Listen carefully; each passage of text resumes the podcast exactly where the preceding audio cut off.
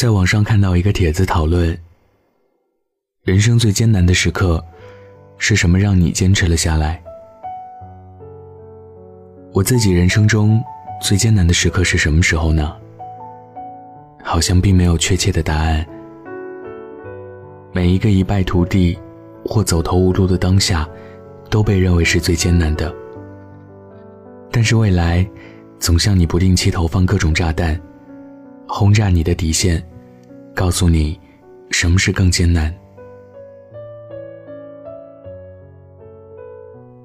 十七岁的时候，高考失利，以为是今生最艰难的时刻。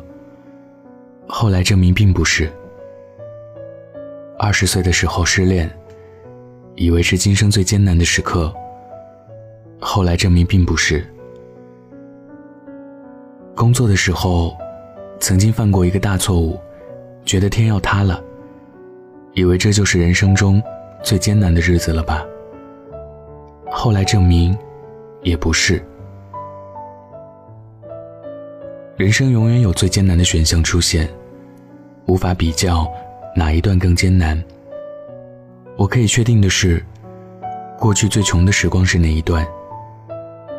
穷可以约等于艰难。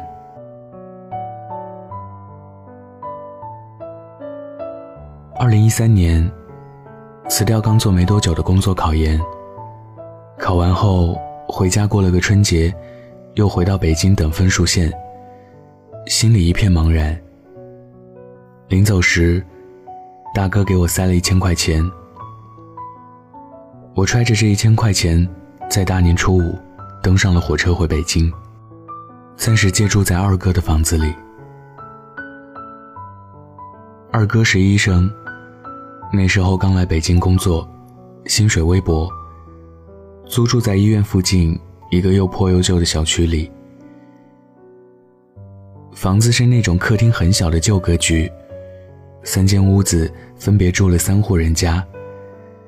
客厅常年没有光，厨房的桌子和煤气灶上沉淀着经年不除的污垢，墙上挂着三个马桶圈。上厕所之前，要摘下来自己家的马桶圈铺上。没人愿意擦马桶。最难忍的是热水器坏了，中介不来修，三家租户也不愿意自己掏钱，所以连澡都不能洗。到了北京后，我就一直盘算着一千块钱怎么花。我的策略是。每天只吃两顿饭，然后尽量不动，这样不消耗体力。然后拼命投简历，每天都怀着一种弹尽粮绝的恐慌。吃完上一顿，不知道下一顿在哪儿。每天都怀着一种漂泊无依的茫然，不属于任何一个群体，没有任何退路。就这样过了将近两周，在钱全部花完之前，通过朋友小 H 介绍，我终于找到了一家单位实习，有了不多的工资。更幸运的是，得知我在找房子，小 H 让我去他那里住。我们把他单人床上的床垫搬下来放在地上，他睡硬板床，我睡床垫。他说：“你不用分担房租。”我比你赚得多。我暗暗告诉自己，要一辈子都记得，这个朋友在艰难时刻帮过我。虽然住在一间房里，但我和小 H 很少能够有时间坐下来聊一聊。他一般都要加班到十一二点才能回来。另一方面，他的上司是个严厉的变态的人。他给客户打电话的时候，上司就在旁边竖着耳朵听错误。同事都活在上司乌云的笼罩下，连笑闹都不敢。有一天上班时间，小 H 忽然打电话给我。他说我实在撑不下去了，想辞职。工作环境太压抑，每天熬夜，也受不了。我说：“你想好了吗？你在这个事务所才待了半年，没有积累足够的工作经验，不好跳槽到下一个单位。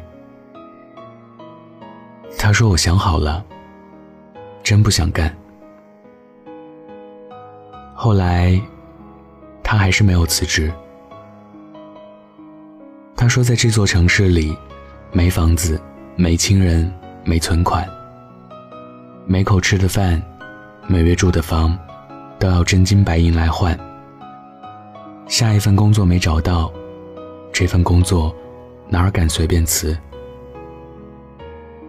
当初进入职场的新鲜感消失殆尽。”当我们发现自己离梦想成为的那种人很遥远时，当疲惫和委屈涌来时，是靠什么撑下来的？都是一些很基本的、谈不上高尚和伟大的东西，是生存，也是自尊心。不敢没有工作，不敢任性，不敢偷懒，不敢随便放弃。没人逼着你撑，你自己都能逼着自己撑下来。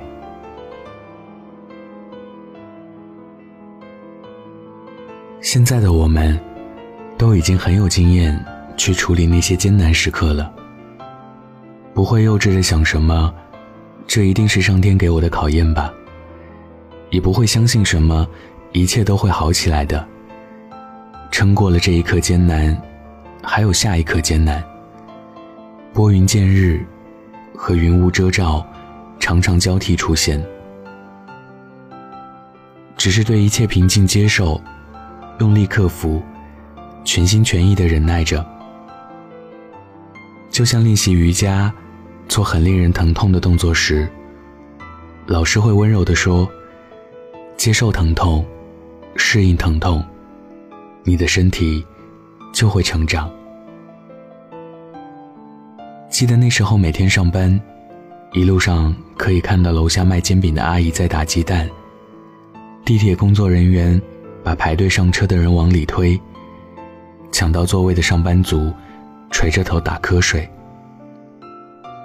他们看起来都是渺小的、平凡的，不知道来自什么地方，也不知道谁的此刻正是人生的艰难时刻。已经不是可以投入妈妈的怀抱寻找安慰的小孩子了。大家都需要自己鼓励自己，去打起精神，照常完成一天的工作。每天都在努力的把自己变得漂亮一点，更智慧一点，更坚强一点，更成熟一点。理想难酬，恋人未满。除了成为更好的自己。我们别无他法。对这座繁华的城市来说，我们都是渺小的存在。风可吹我，日可晒我，雨可淋我。我精心构筑的生活，有时候很脆弱，轻易就进入艰难时刻。可我们还在认真的相信。只要自己变得更好，就可以过上更好的生活。每一个人都比自己想象的坚强多了。我是北泰，喜欢我的听众可以关注我的微信公众号或者微博。晚安，北太。今天分享的故事来自于刘媛媛。晚安。记得盖好毯子哦。是失去希望的时代，敢讲这是失去期待的所在，敢讲咱一世人只有忍耐，只有分开，只有无奈，只有目屎，无人知，吞落巴肚内。着生活嘛，咱变做不甘活，才知期待